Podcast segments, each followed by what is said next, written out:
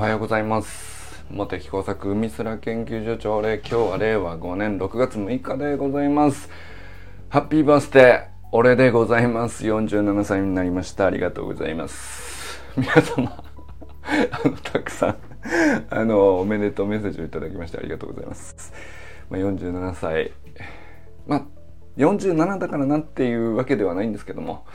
あのまあなんだろう。一言いただくきっかけにはなってですねありがたい話です。あのまあ普段ねなんだろう特別頻繁にやり取りするわけでもない方ともまあ年に一度ぐらいはっていうきっかけにはなったりするので、まあ、これは本当にまずはねありがたいことだなと思いますし、まあ、同時にやっぱりこう普段ずっと会話している家族とかでもまあなんだろうあの毎年のことではあるんだけどあのささやかにっていうね。であのちなみに今日の朝の朝ごはんのうんとまあデザートってことじゃないんだよ。そのオレンジをフルフルーツねあのも妻がですね持ってきてくれて。あのでまあ一言「おめでとう」言ってくださってくださって いやもう本当にね一緒にいてくださってありがとうございますんですよこちらはね。いやでもなんか まあその盛大なフルーツとか盛大な誕生日会とかさそういうのじゃないんだけどフルーツ一房みたいなのでまあ一言っていうのがあこれはありがたい話だなと思いますよね。でまあこれ家族で本当毎日喋っててもうんまあこれはねやっぱり改めてこれ大事なもんだなって分かるためにはまあなんていうか、うん、そういうための日ですね。なんかあの自分が祝われたいとかそういう年ではないんだけど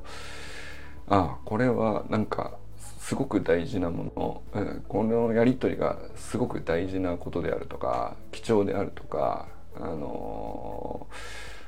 そういうことを僕が思い出すためにはあの必要な日だなっていうなんかそんな感じになってきてるかな。あのどうですかね。あのだから誕生日をこうまともに自分であ今日何歳になったみたいなあの感じで、えー、見れるようになるまでに僕ちょっと正直時間がかかっててあの それこそ二十歳ぐらいまではもう何て言うのかな誕生日があの何て言うのかないい日ではなかったんですよ正直ね。なんでなのかって言ったらよくわかんないです。ただあんまり前向きな日ではなかったですね。一般的に言われるまああのおめでとうなふう誰でも等しくそうなのかって言ったらまあ本当はそうなんだけど僕はそう捉えれてなかった時期が結構小さい頃ってなんでなんでしょうねあのこれはいまだに自分でもよくわかんないですけどただまあなんか大学行って親元離れてちょっと自立したんでしょうね。で自立してこう少しうんあのそれこそ親にちゃんと感謝できるようになるとかそういう距離感になるってやっぱり離れてからなんですよね。あこの日に産んでいただいたんだなみたいな感じにやっとなるっていうのに相当時間かかった気がしますね。えー、まあまあそれでこうようやくなんか変な話なんですけど自分の誕生日を受け入れるようになったというか6月6日なんてこの梅雨の真っ只中にねこう必ず必ず天気予報のキャスターさんがさあのお天気お姉さんがあの渋い顔をしているという 友人さんおはようございます。あの必ず6月6日梅雨の真っ只中の自分の誕生日にあのお天気お姉さんが渋い顔をして今日も天気が下り坂とか大気が不安定でとか前線がとか言ってるっていうあの そういうのが最初のこう滑りなんていうの？もう最初のイメージなんだよね。であんだから全然前向きな日じゃなかったわけだいぶ長いこと。まあなんだけどあの20過ぎてからでしょうねもう本当に。あの大人になってからですよ。あこの日にちゃんと運転いただいてありがたい話だなっていうあのそういうふうに受け入れるようになってあのなん何が掛け違えてたんですかね。あの多分うんとまずその自分以外の友達とかで羨ましかったんですよ。こう誕生日会とかが盛大にあったりとか友達がわっとその誕生日会にあの人気者たちの誕生日会はさあの人が集まって、まあ、まずそれが羨ましいから始まり。んで自分は誕生日会の開催がないっていうところとかしたとしても来ないんじゃないかみたいなこう恐怖とか誰も祝ってないだろっていうなんかこうひねひねくれじゃないんだけどもう内心ね何ていうかあのどうせ俺なんか感っていうか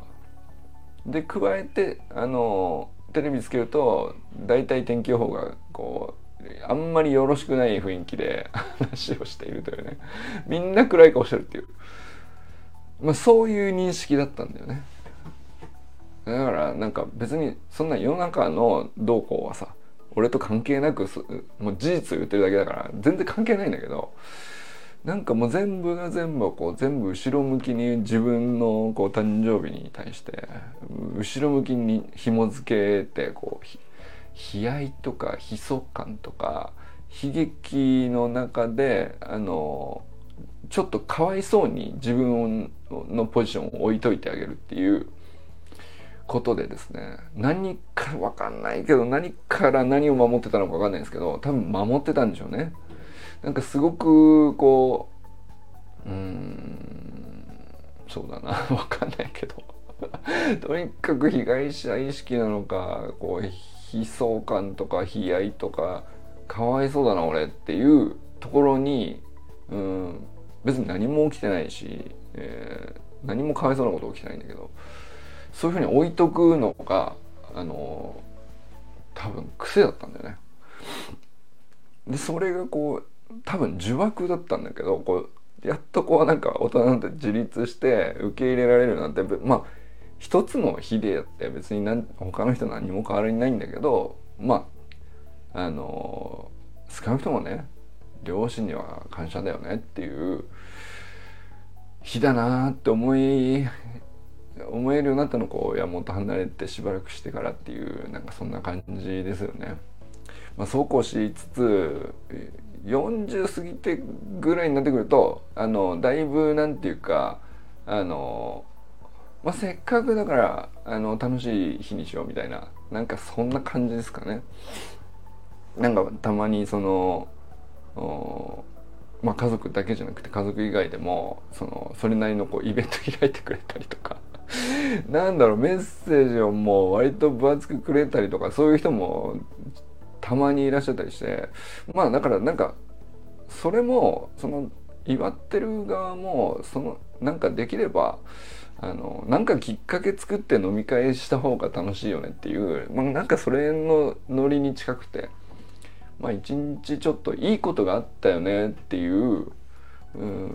なんかそのきっかけになるんだったらこうじゃあまあ自分もこうもっとそれに貢献だよね。貢献できるんだったら自分の誕生日っていうまあなんてことないこう一つのフレーズであのちょっといい日だっていう文脈を作れるんだったらまあこれはささやかな貢献だなっていうなんかそんな感じになってきて。たまにその飲み行ったりカラオケ行ったりみたいなことをやってくれる友人に乗っかったりとかあのだから俺生誕記念みたいなのをわざわざ わざわざこうなんていうの承認欲求丸出しにあえてすることでなんかこうなんていうのなんかちょっと面白くなるじゃんっていう。そんなんもあったりしましたけどまあ今日はね単純にあの47だからといって特別な年齢ではないんですけどもまあ無事ねあの少なくともだから1年、えー、過ごせたなっていうことかなでまあこっから先はもう逆にさあの目標とか立てる年もあるんだけど、うん、こういう年になったらいいなとかこういうことにチャレンジしたいなとかそういう年もあるっちゃったんですけど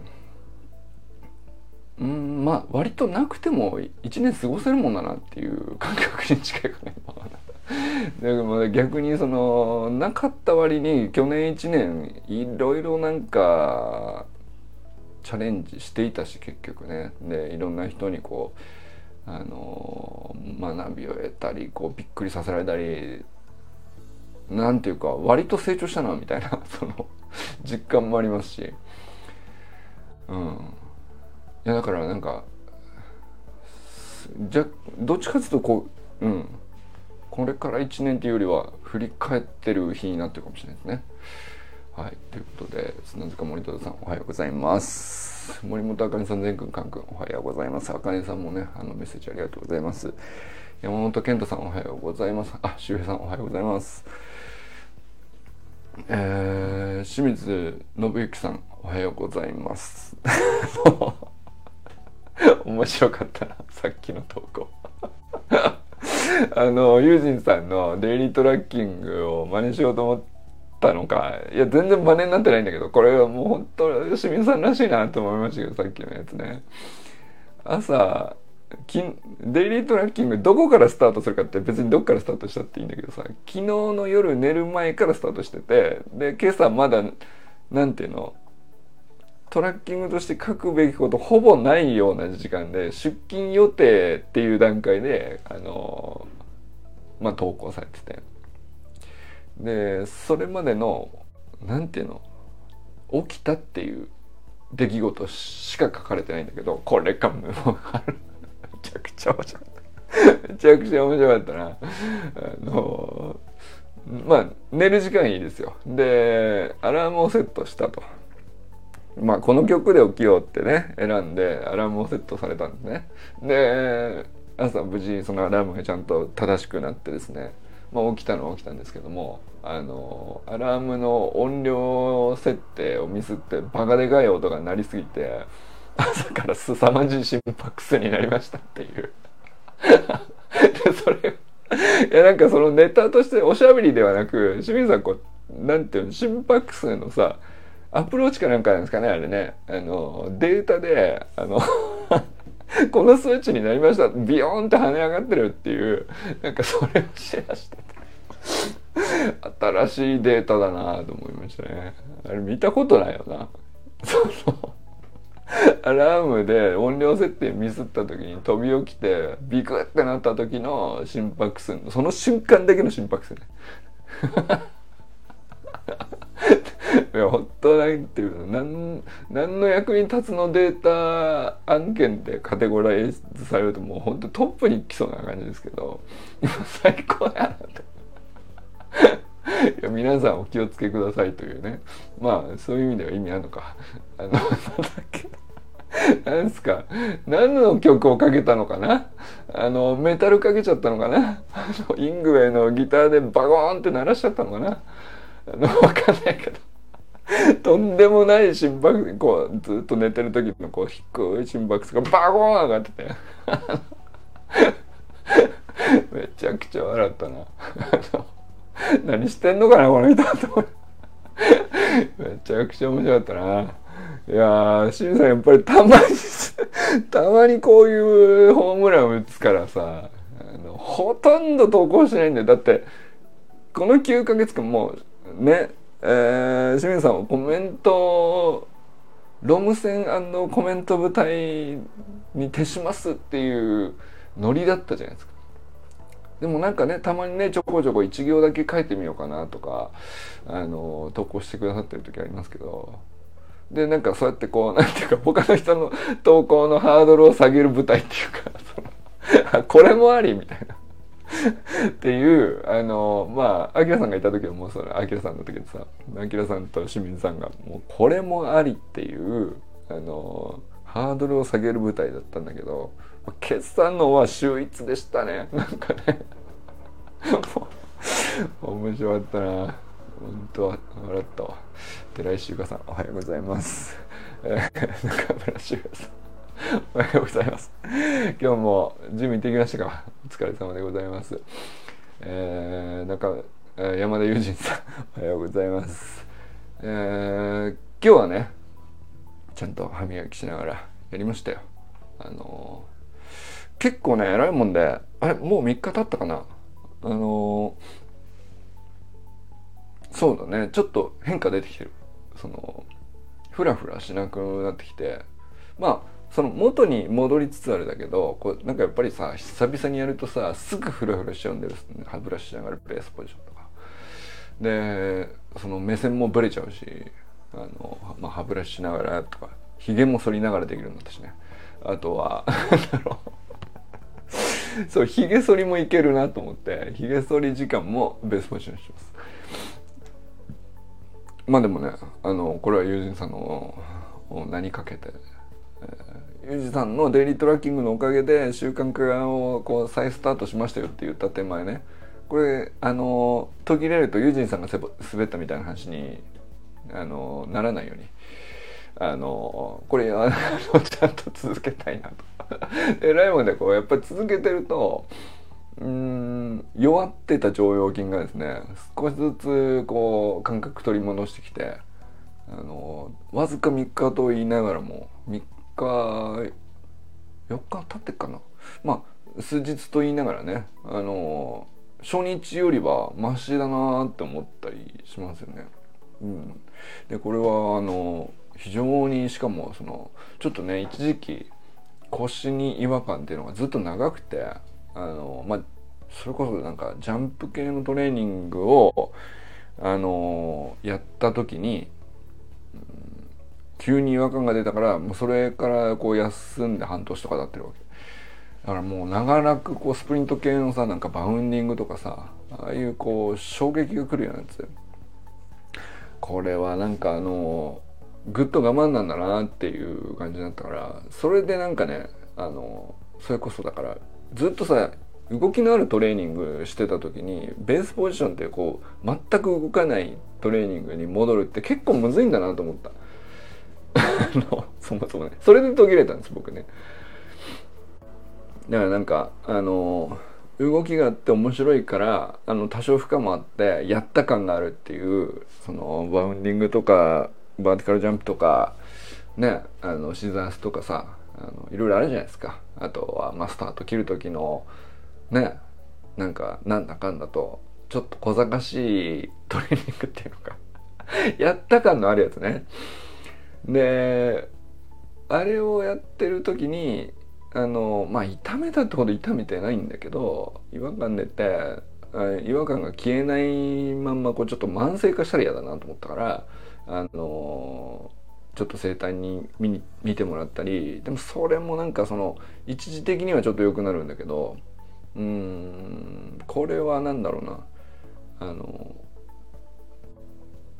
ちょっとよくわかんない構造がよくわかんないなと痛め痛めてるというかその違和感が生じている構造がよくわかんないからあのまあいろんなアプローチ試そうと思ってまあねそのストレッチとか整体に行くとか一般的なやつだけじゃなくてまあいろいろ試しつつ基本的にはそのトレーニング自体をこれちょっとストップずっとしてたんですよね。まあ、だけど別にたまにゆかさんと一緒に走ろうっつったら走れるし全然野球も草野球やるぐらい全然何の問題もないじゃないんですけどあの、まあ、そういう感じで途切れたんですよね。でまあ完全にこうその違和感取れたかっつったら取れてないんだけどあの、うん、ベースポジション黙って立ってやるぐらいのことはやりゃよかったんだけどそれも全部ストップしててでそれをあこれややっぱりやればいいよなと思って3日前からスタートしたところうん無事ねあのちょっと取り戻しつつあるというか。でこれやっぱりねやった方が腰の違和感も緩和される感じがしててこれやっぱりその腸腰筋のあの衰えとかじゃないと思うんだけどその疲れて固まるとかいろいろあると思うんですよね。その股関節周りってもう筋肉複雑だから。それをねなんか複雑なもんだから複雑に考えてこっちをしたらこうなるとかあっちをしたらこうなるとかここっちのこっちが固まってるからこっちに反動で違和感が出るんじゃないかとかもうなんかそれをねなんかなんていうの？もう筋肉図鑑見まくってですね。あこの筋肉がこっちを引っ張るからこうなるのかとかその 頭でごちゃごちゃ考えるっていうことをずっとやってたんだけど、まあ、それが楽しかったっていうのもあるんだけどね。それでおかげで勉強にもなりましたけど。まあ結局分かりませんでした。よくよく分かんなかったけどあのまあそろそろスタートしようと。でまあそれでベースポジションをあの歯ブラシの時にやるひげ剃りの時にもやる、えー、駅のホームであの待ってて暇な時もやるっていう、まあ、そこからもう一回ねリスタートをかけて。であのやってるうちになんかこれむしろあの衝撃のないあの筋トレだから腰にもいい感じがしてますね。なんとなくですけどまだそこまで実感があるわけじゃないけど、まあ、そんな感じです。これででこれはユージンさんのおかげでこうなりましたって、まあ、言える段階のところまであのちゃんと持っていこうっていうね。あの、まあそ、そんな目標ができております。はい。えー、佐藤直君おはようございます。小山愛さんおはようございます。ということでね、えー、まあ今朝もなんだろうな特に47歳になったとはいえあの変わらぬご機嫌な朝をね迎えられたことにねそれが一番なんかありがたいことですよね。あの特になんか